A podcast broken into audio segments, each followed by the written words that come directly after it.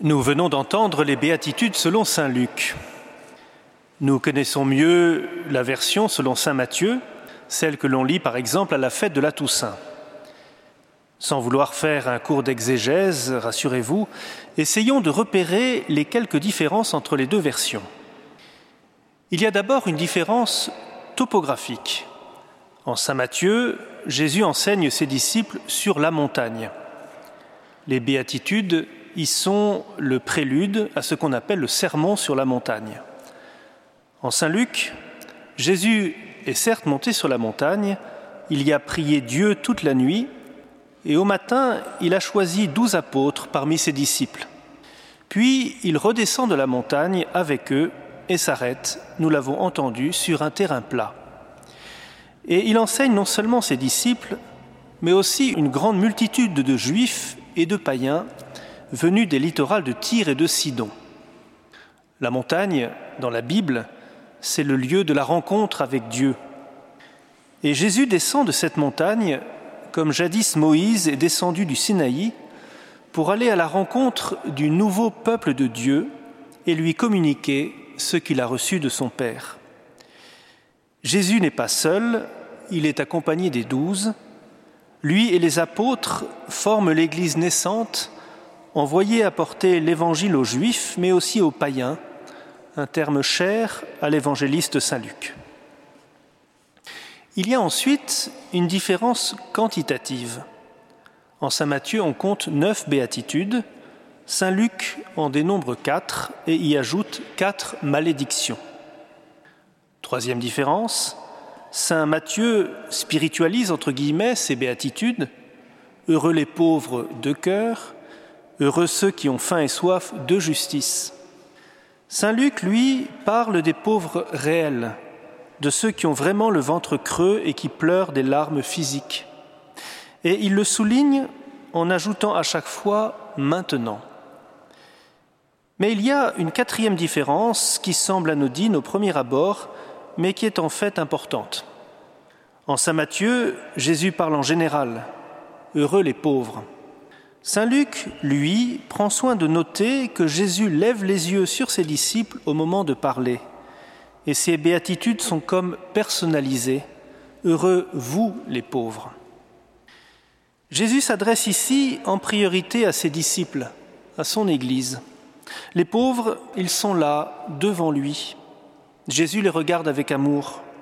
Ce sont ses premiers compagnons, des pêcheurs du lac de Tibériade, des publicains et des pêcheurs, des femmes qu'il a guéris et délivrées, et qui ont tout quitté pour le suivre. Ce sont ceux dont Saint Paul dirait un jour Considérez votre appel. Il n'y a pas beaucoup de sages selon la chair, pas beaucoup de puissants, pas beaucoup de gens bien nés. Ce qui, dans le monde, est sans naissance et ce que l'on méprise, voilà ce que Dieu a choisi. Puis viennent les malédictions. Jésus s'adresse-t-il toujours à ses disciples, à son Église, quand il prononce ces quatre malédictions? Le texte ne nous dit pas qu'il détourne son regard de ses proches. Et d'ailleurs, ces malédictions, elles aussi sont ciblées.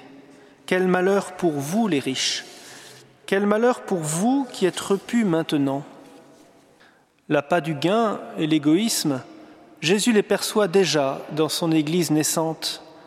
Et si Jésus est si sévère, c'est qu'il sait très bien combien le péché dans l'Église scandalise et font chuter les petits qui croient en lui l'actualité ecclésiale récente nous l'a douloureusement montré. Mais si Jésus s'adresse en priorité à ses disciples, ses paroles ne l'en sont pas exclusivement destinées. Autour de Jésus, sur le terrain plat où il parle, il y a une foule d'auditeurs juifs et païens. Il y a tout un monde à évangéliser. Parmi eux, il y a des pauvres, Parmi eux, il y en a qui ont faim et qui pleurent. À eux aussi s'adressent ces béatitudes. Heureux vous qui avez faim maintenant, car vous serez rassasiés. Heureux vous qui pleurez maintenant, car vous rirez. Notez bien, frères et sœurs, les temps des verbes. Il y a un présent, avoir faim, pleurer maintenant, et un futur. Vous serez rassasiés, vous rirez. Où se situe le futur? Dans l'au-delà seulement Certes, Jésus proclame que son Dieu est un Dieu juste, qu'au ciel les derniers seront les premiers, qu'au festin des noces éternelles les pauvres, les petits auront la première place. Jésus annonce une béatitude pour les pauvres, pour ceux qui ont faim, pour ceux qui sont affligés, pour l'au-delà certes, mais aussi pour aujourd'hui. Car en ce jour, sur la montagne, après une nuit de prière, Jésus a fondé l'Église. Il a rassemblé des disciples. Et un fondement de son enseignement, c'est le fameux chapitre 25 en Saint Matthieu. Tout ce que vous ferez au plus petit d'entre mes frères, c'est à moi que vous l'aurez fait. Oui, les pauvres peuvent se réjouir, car Jésus leur envoie aujourd'hui des frères et des sœurs pour les aimer, pour les aider, les nourrir et les consoler. Ces derniers temps, on ne voit que ce qui est sale dans l'Église. Et il est bon que tout le pu sorte de la plaie pour que la plaie puisse cicatriser. Mais n'oublions pas ce qu'ont fait tant d'hommes et de femmes depuis 2000 ans au nom de leur foi en Jésus-Christ. Ils ont fondé des hôpitaux, des écoles, des hospices, des réseaux d'entraide. Ils ont nourri, soigné, consolé au nom de Jésus. Et ce n'est pas que du passé. Quelqu'un qui connaît bien l'Afrique nous disait récemment que dans certaines zones de conflit, quand la plupart des ONG sont partis, ceux qui restent encore et qui font que tout ne s'effondre pas, ce sont souvent les organisations humanitaires qui dépendent des églises. Frères et sœurs, en ces temps difficiles pour notre Église, nous entendons surtout, c'est vrai, les quels malheurs pour vous qui n'y sont adressés. Qu'il soit pour nous une occasion de conversion. Et nous convertir, c'est nous mettre sous le regard de Jésus.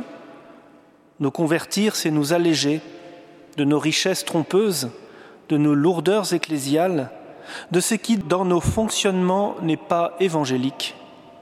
Nous convertir, c'est renouveler notre foi et notre confiance dans le Seigneur pour redevenir cet arbre planté près des eaux qui ne craint pas quand vient la chaleur et son feuillage reste vert. Nous l'avons chanté tout à l'heure dans le psaume. Frères et sœurs, après le temps des malédictions, je le crois, reviendra le temps des béatitudes. Amen.